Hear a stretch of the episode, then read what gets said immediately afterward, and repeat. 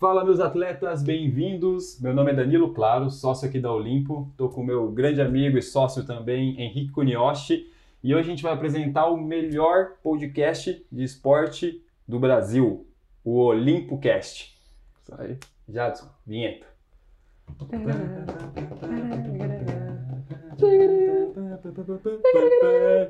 OlimpoCast. Vai ficar legal, vai ficar legal. Bom, o OlimpoCast então, é, vamos falar sobre esporte, vamos falar sobre performance, sobre corrida, sobre triatlon, crossfit. Por quê? Porque somos apaixonados por esporte, né, Henrique? Verdade. Praticamos esporte, trabalhamos com esporte, vivemos esporte, então nada mais justo do que a gente fazer um podcast de esporte que a gente gosta muito.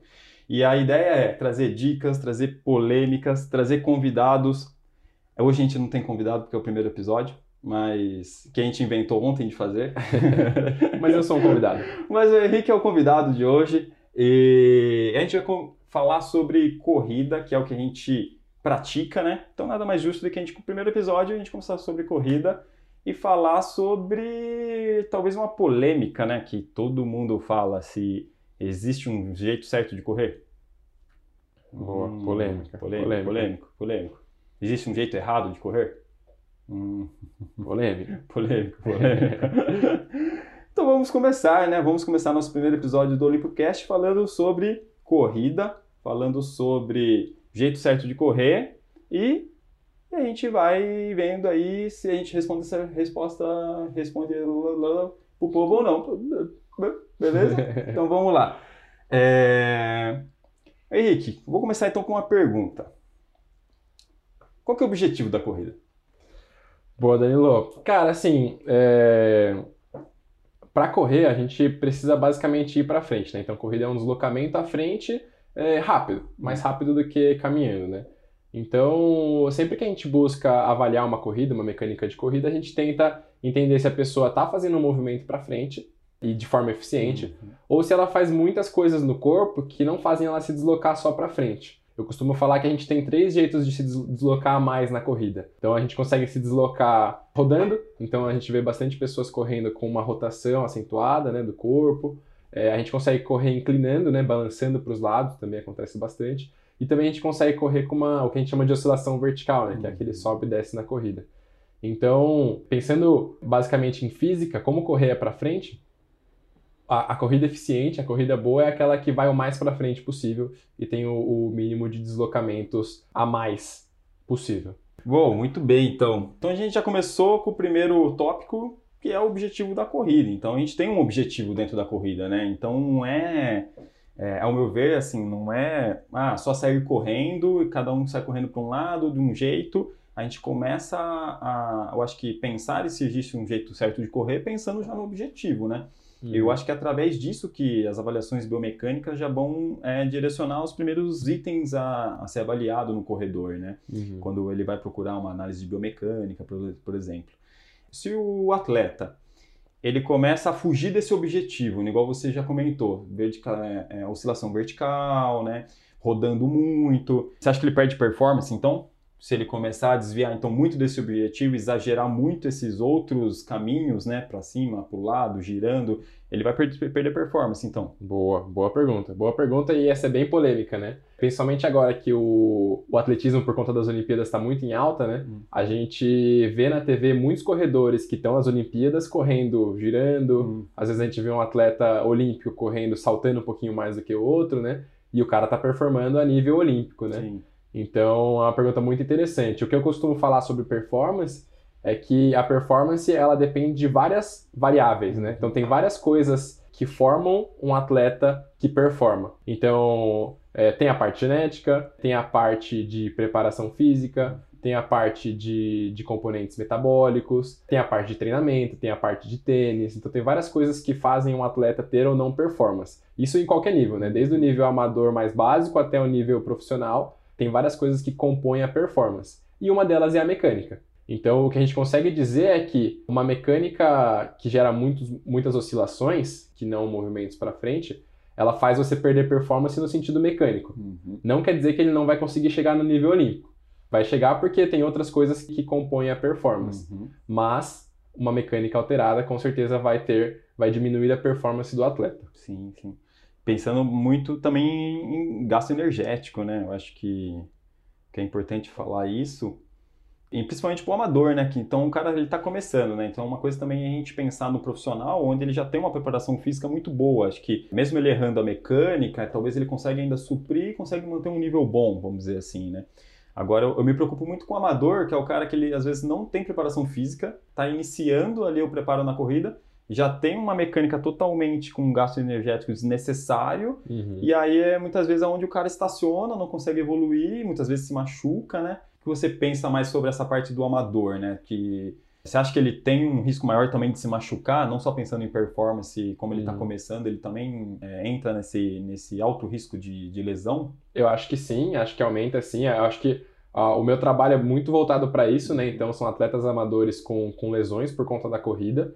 Né? E eu sempre falo que a lesão, para acontecer no nosso corpo, osso, músculo, tendão, ligamento, cartilagem, ela tem uma causa mecânica, né? Uhum. Então, no caso do amador, essas outras variáveis que eu falei, que o atleta profissional tem, muito bem controladas, o amador nem sempre tem. Uhum. Né? Então, o amador pode ser um cara, um amador que está começando a praticar, um amador já mais experiente, mas ele não tem o mesmo acompanhamento nutricional de um, que um atleta de performance tem. Às vezes ele não tem a mesma, o mesmo tipo de treinamento, o mesmo preparo físico, e aí o fator mecânico vai começar a ter muito mais interferência. Então, no caso de um atleta amador, a gente encontrar, vamos dizer assim, ah, um joelho que vai para dentro na corrida, um quadril que cai, um tronco que gira, nele vai fazer muito mais efeito, pensando em, em lesão, né, do que num atleta profissional, porque uhum. outros fatores da performance dele são menos controlados Sim. do que num atleta profissional. Então, é, o atleta amador, acho que a, a parte mecânica entra muito mais, de, de forma muito mais importante. Boa.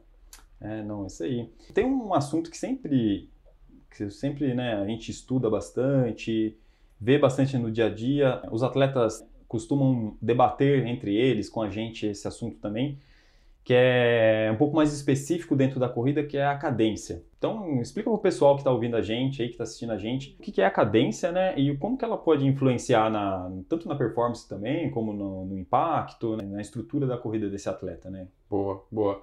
É, a cadência, é, hoje ela está menos polêmica, hoje a gente entende muito melhor sobre a cadência. A cadência basicamente é a quantidade de passos que você dá por minuto na corrida. É, e antigamente tinham umas pessoas que falavam que a cadência ela deveria ser 180 passos por minuto. Isso aconteceu por conta de um, de um artigo lançado onde eles avaliaram atletas profissionais e viram que a média de cadência desses atletas é era de 180 passos por minuto, né? E eles falavam assim: ah, se os atletas profissionais correm nessa cadência, você deve correr nessa cadência para ser mais eficiente. É, não é exatamente assim, mas basicamente o, o pensamento sobre cadência é: para correr, a gente precisa ir para frente e o que desloca a gente à frente é empurrar o chão para trás. Uhum. Então na corrida eu costumo falar que a gente tem que sempre chegar com o pé no chão empurrando já o chão para trás.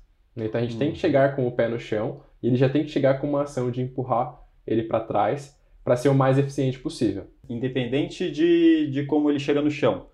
Antipé, retropé, agora já estou entrando em outra polêmica. Também isso, isso. já vamos, já vamos, já vamos em cima de polêmica. A já. gente fala disso, a gente fala disso, mas assim, independente de qual parte do pé toca no chão, ele tem que chegar fazendo a ação de propulsão. De propulsão, né? Exato. O que acontece com pessoas que têm a cadência muito baixa, principalmente, é aquela pessoa que chega no chão e afunda, né? Uhum. Então, o tempo de contato do, do pé com o solo é tão grande que ela tem que passar por uma fase de afundamento, uma fase de freio na corrida.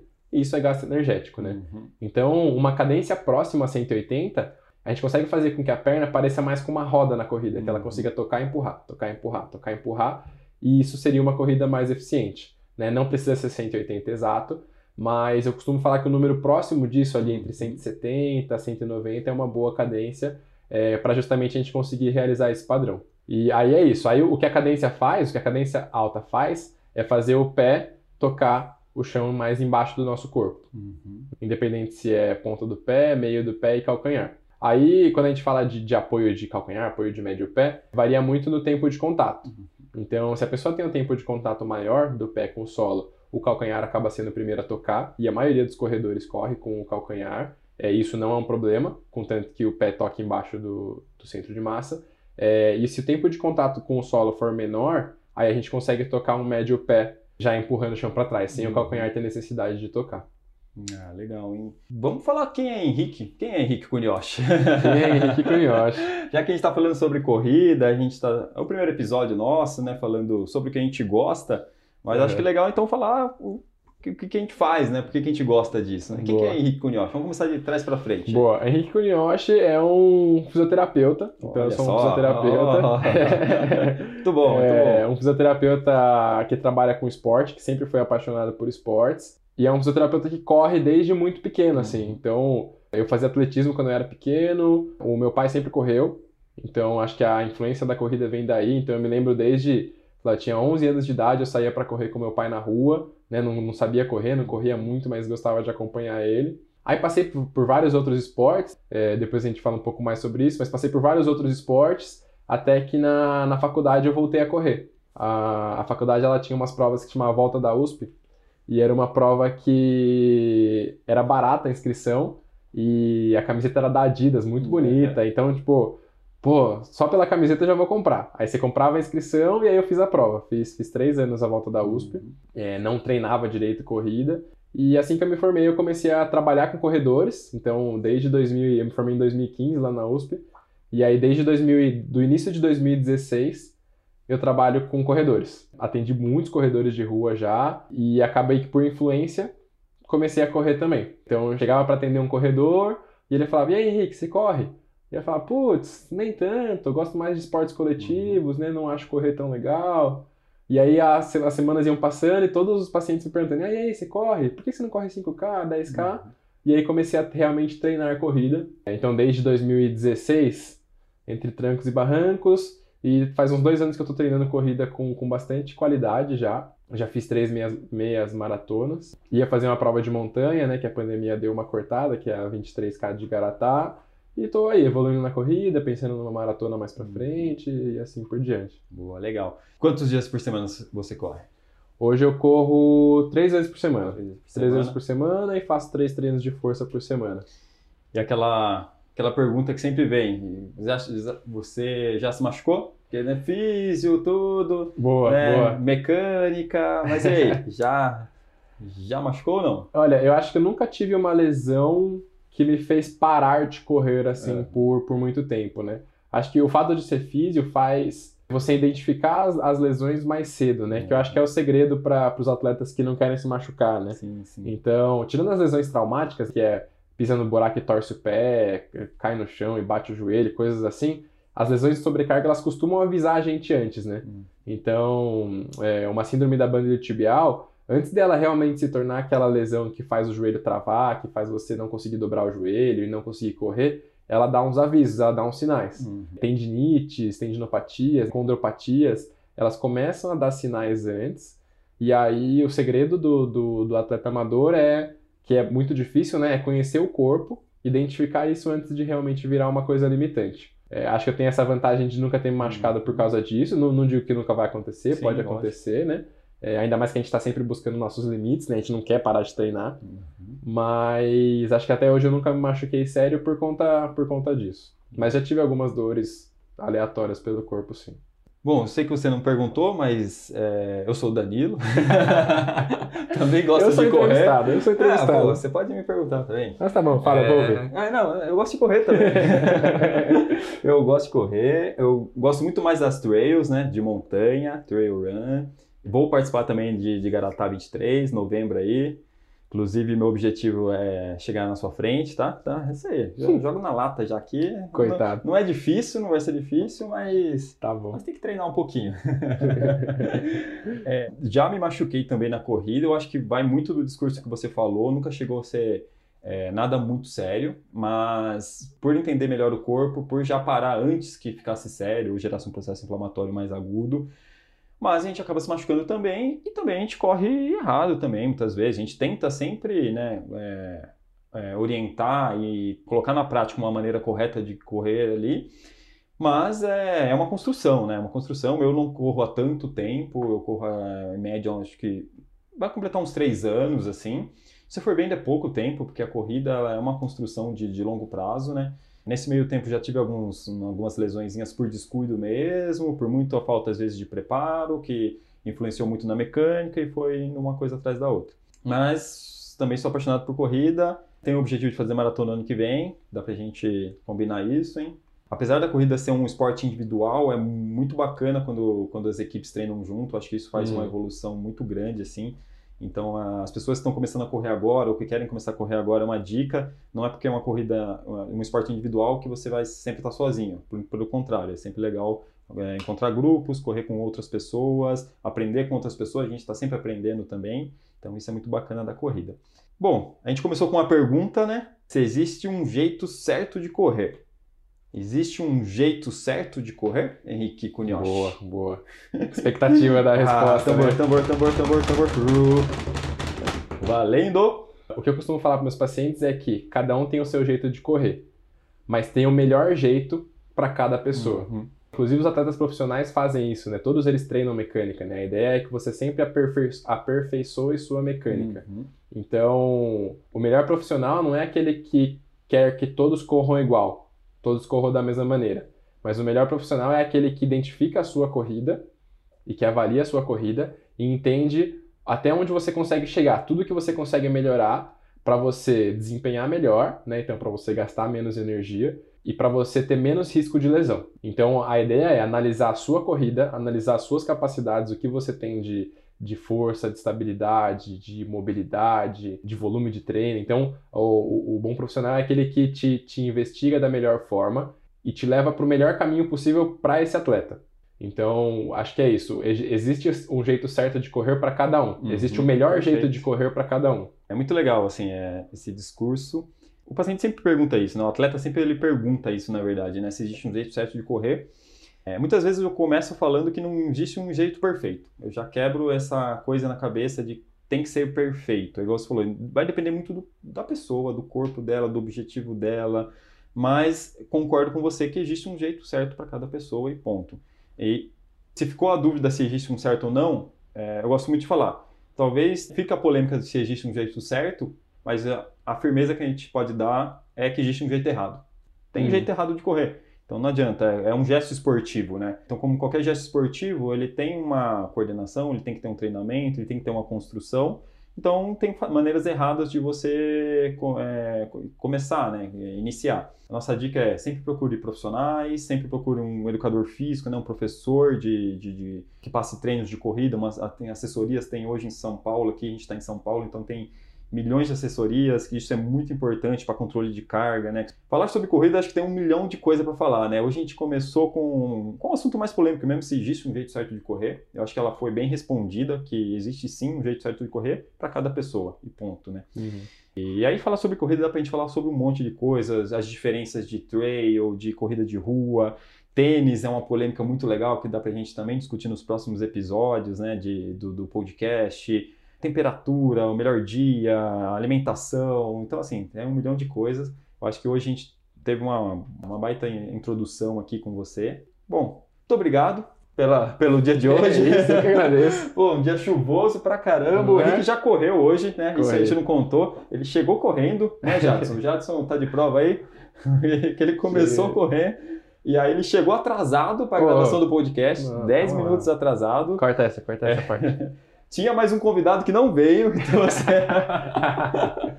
então, assim tá, tá- começou maravilhoso. Mas, projeto o, piloto. mas o projeto conteúdo, o conteúdo tá ótimo. é, e a gente vai, a partir de, de hoje, a gente vai falar sobre muito sobre esporte. Não só sobre corrida, a gente é fanático por esporte. O Henrique joga futebol também, já jogou vôlei. Então, assim, dá pra gente falar sobre muita coisa, muito conteúdo bom aqui. Mas hoje é isso, pessoal. Queria agradecer aí todo mundo que tá nos ouvindo e nos assistindo no YouTube, né? Nosso canal da Olimpo.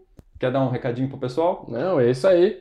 É, obrigado pela oportunidade. Que Né, o- A casa é sua. Nos próximos eu estarei desse lado, né? Então, É. nos A próximos. gente vai colocar uma cadeira aqui. Entre. E eu não quero ficar muito perto É, não, a de gente você, afasta, a mas no próximo eu vou estar do lado de lá, então acompanhem, que acho que a gente vai trazer bastante coisa legal, né? Bastante papo legal, bastante polêmica, bastante Boa. assuntos. E se vocês tiverem coisas que vocês querem conversar também, coloca aí embaixo, escreve, que a gente vai produzindo conteúdo. Boa. Isso aí, Henrique. Fechou? Vinhetinha no final, Jadson. Vinhetinha no final.